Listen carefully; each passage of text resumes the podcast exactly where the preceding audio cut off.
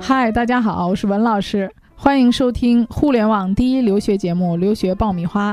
今天我们又请来了新西兰的教育专家 Jason 老师，跟我一起来做这一期的新西兰留学节目。嗨，大家好，我是 Jason，非常高兴又和大家见面了。嗯，那 Jason，我知道你在新西兰呢生活了一段时间啊，现在呢在北京啊，回到北京来工作。那有没有考虑将来还是长期留在北京，还是还回新西兰呢？嗯，等我们怎么说呢？我呢还是非常喜欢新西兰的这边的环境啊，还有气候。同时呢，因为那边这个食品安全啊，各方面也都比较适应。但只是因为工作的原因吧，我现在呢不得不在北京嘛。但是等我们家的孩子嘛，因为我有孩子嘛，嗯，上到初中之后呢，我打算还是要去新西兰那边了。嗯，那詹森老师对那边的呃中学教育和这个呃低龄的留学还应该是很熟悉的啊。那我们今天呢就跟 Jason 老师一起聊聊这个新西兰的中学教育。留学爆米花粉丝福利来了！文老师工作室入学申请开始招生，留学咨询从业十四年，帮助数百位申请者成功留学。详情见微信订阅号“留学爆米花”。获取留学资讯，免费留学答疑，收听专属于你的留学公开课，大家都可以关注微信订阅号“留学爆米花”。詹森老师，你自己对这个新西兰这个中学教育感觉怎么样？自己的孩子也在那边读过一段时间，是吧？对他去过一段时间，然后去体验过。当时呢，去是让他去那边呢，当当地的这种小学嘛，去读了一个星期。同时呢，跟当地的小朋友们一块儿去上课啊。然后他对那边的环境呢是非常喜欢，而且他那边上课的这种氛围也非常好。嗯啊，不像咱们国内这边呢比较死板的这种应试教育啊这种。嗯，所以呢，他是小孩是肯定是非常喜欢了。嗯，就是现在我看到国内也都是留学低龄化啊，现在也是越来越多的这个家长在这个初中阶段。其实就考虑是不是出国。原来我们都说是高中毕业出去读本科，那现在呢，可能越来越多的人会考虑在啊中学阶段，比如说初中或者高中就出去呃在国外读。那我今天呢啊在这个平台上也有一个听众啊跟我在聊。他自己觉得说去美国呢，这个花费比较高，一下子可能这个经济上准备不过来，他就想呢找一个这个曲线救国的方式，是不是可以先在一些呃费用相对低的英语国家啊来先读中学，然后将来呢可能再过渡，比如说我到读大学的时候，可能再去美国呀、英国呀啊这些啊费用相对高一点的国家啊。那像在新西兰的话，读中学这一块儿，它的花费一年大约是在多少钱呢？嗯，其实新西兰的这种中学教育呢，教育体制来讲的话，它是英国的教育体制啊。然后呢，它的这个学校来讲的话，质量是非常好的教育质量。其实新西兰，而且呢，咱们的这种像呢，我现在接触也是越来越多的这种家长啊，愿意让孩子小点的时候呢，啊，读初中啊，读高中的时候就去国外去读书。其实新西兰呢是一个非常好的一个选择哈。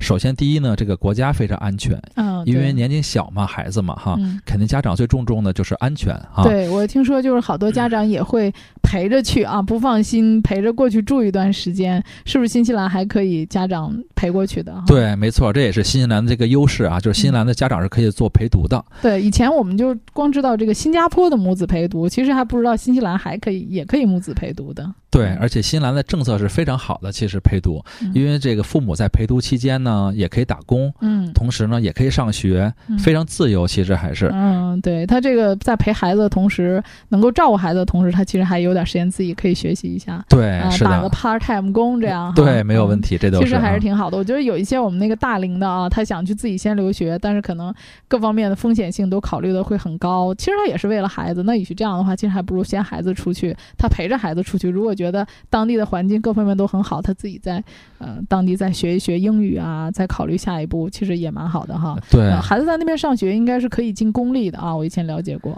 对新西兰来讲的话，刚才说过，它的教育体制非常好，就是什么呢？首先呢，它有很多的公立学校，而公立学校来讲的话呢，咱们的学生呢，全部都可以进公立学校去读书。嗯，而且呢，公立学校的学费相对还比较便宜。嗯，这个就不像美国哈，美国就是咱们就进不了公立了。对，比较难。学生家长就跟我说，你看我听说进不了公立，又不能申请奖学金啊，啊，这个花费上一下子就高很多。但是它的公立，我知道新西兰的公立就挺便宜的，一年好像才一万一到一万三，是吧？纽币。对，新西兰一般公立学校的这个价格区间呢是在一万一到一万五之间。哦，一万五了。对，最贵的公立学校也也就是在一万五左右。嗯，性价比非常高。当然，私立学校也有很贵的了啊。但是当地人其实还是上公立的多哈。对，当地人上公立的学校也比较多一些，其实是啊。对，其实这个可能你上公立学校的话，教学质量也很有保障，然后这个国际学生也会相对数量比较少啊。对，是这样，因为每个学校来讲的话，它要求那个国际学生有一定的比例的，不能超过多少的比例。嗯啊，所以比如说某一个中学，它可能只能招收多少个中国学生，嗯，它是有一个严格的要求的。其实是对，其实这样比较一下哈，我们那个年龄低龄化的人，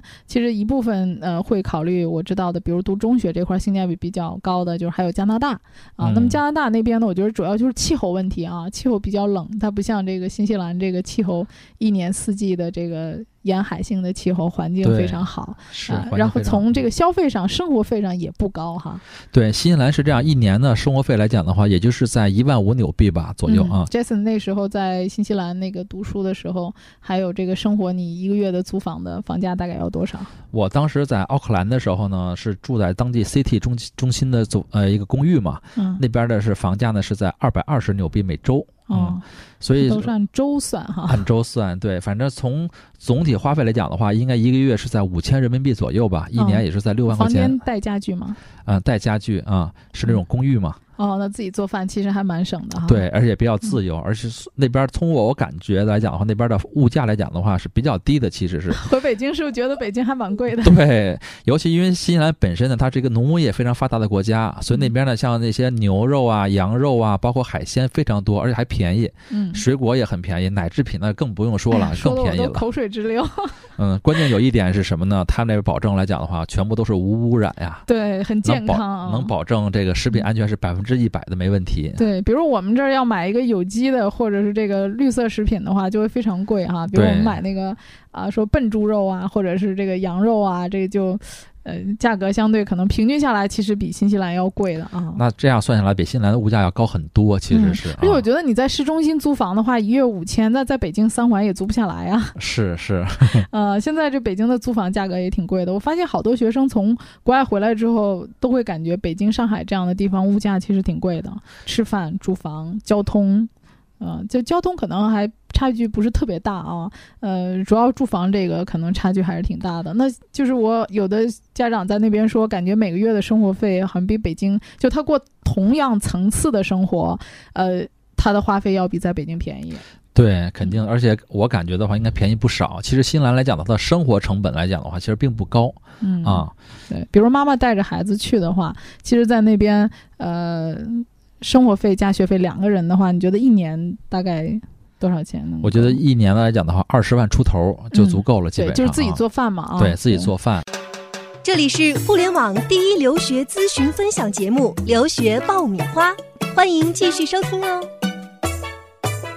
我我知道你在那边也经常旅行嘛啊！我去新西兰的时候，我觉得特别好，就到处都没有门票，就开着车自己就可以玩了。对他那边基本上很多的景点都是免费的，其实是，包括很多这种娱乐的这种设施啊，包括健身的设施，包括高尔夫球啊场，很多都是免费的，篮球啊、游泳馆，免费的很多啊，公园更多了啊。对，就是海边啊，这都是免费的。我们这好像到处都收门票哈，我就基本上去个景点就想，哎，怎么没有卖票的地儿啊？都不适应了。对，而且那上面。写的某某某国家公园儿是吧？这名头很大的。我们中国要是说别说国家公园，只要有公园两个字，就是很多大是一点的都要收个哪怕五块钱的门票呢，是吧？对，所以那边的像越是这种国家公园的话，它首先来讲呢，肯定是不要门门票的了，这都是啊。嗯嗯，对，而且它里边的这个设施都做得很好，不是说这个不要门票就没有人服务啊。觉得这个自然环境保护的好，这个公共设施也都非常好，所以去那儿的话，我觉得真是学习之余玩的地方也挺多的。是是是，所以新西兰来讲的话呢，一直被誉为什么呀？是小孩和老年人的天堂嘛？其实就是，他对老年人呀，包括对孩子的教育啊，包括这个保障、社会保障制度都是非常完善的。其实是啊，而且还有一点就是，新西兰的教育体制来讲的话呢，他们新西兰的中学拿到新西兰的毕业证之后呢，这个证书是可以被全球很多国家认可的，包括美国呀、澳洲啊、英国呀、加拿大都认可新西兰的高中学历。嗯，也就是刚才你说的那个，在新西兰读完高中之后呢，拿这个成绩可以直接申请到美国呀、英国呀、澳洲啊、加拿大去读本科，对，没问题。但是他的这个高中总是属于英联邦的这个教育体制，所以他的这个中学上呢，整体上时间就要比我们中国的要时间要长一些。嗯，对，新西兰的教育体制是这样的哈，它是小学呢六年，初中呢七年，一共是十三年制的教育，其实是啊。对。啊，那么后面如果说接他们本土的本科就是三年，三年啊。如果说接像加拿大呀、美国呀这样的北美的教育体制呢，就是四年的。对，是的，对啊。但是这个看选择嘛啊，就是说还是选择还是挺多元化的。对，愿意选择在当地或者说去澳洲啊其他国家，这个学历都是认可的。而且它是一个呃纯粹的英语国家，它没有其他的这些语言，英文也很纯正。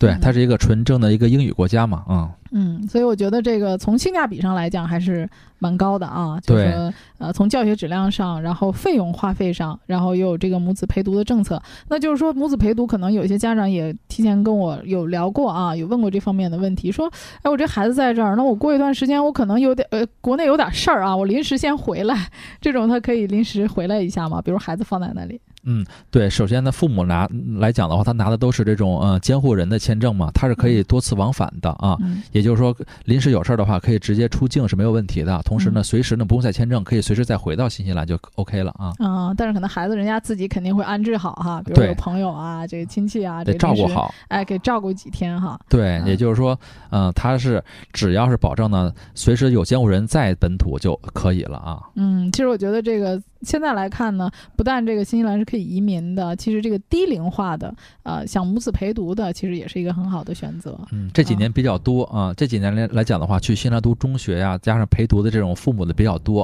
啊。嗯，而且父母也可以，呃，在陪读的同时，自己也充充电。啊，了解一下当地的这个环境哈。当然我知道这个还有之前更早的啊，问我这个幼儿园的，呃，我知道这新西兰这幼儿园是不可以的哈。对，幼儿园不行，因为新西兰来讲的话，他想拿留学签证的话，最小的最少的这个起点是从小学一年级开始。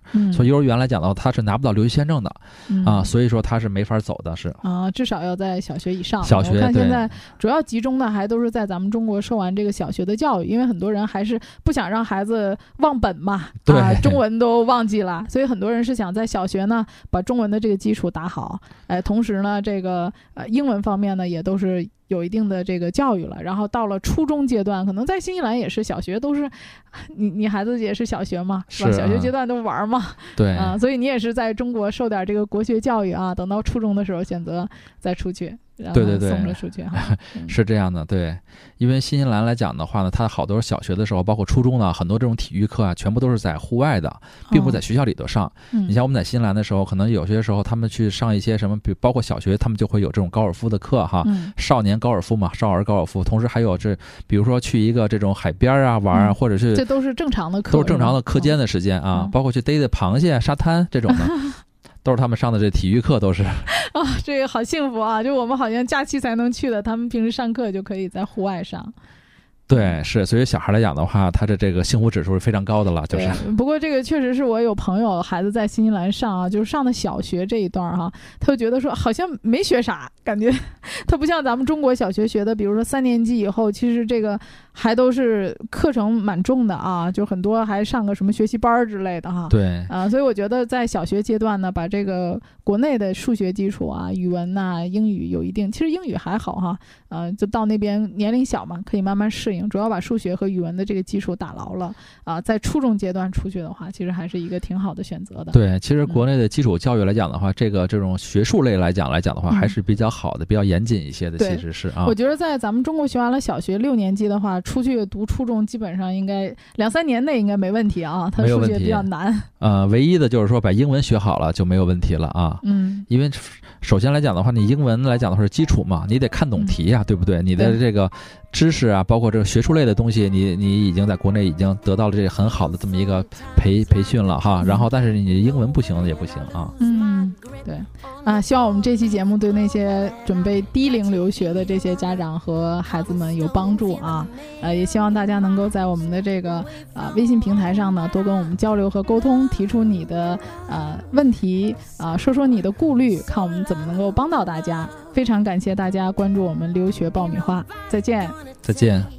When I catch my breath, I'll own this town. I wish everyone was as lucky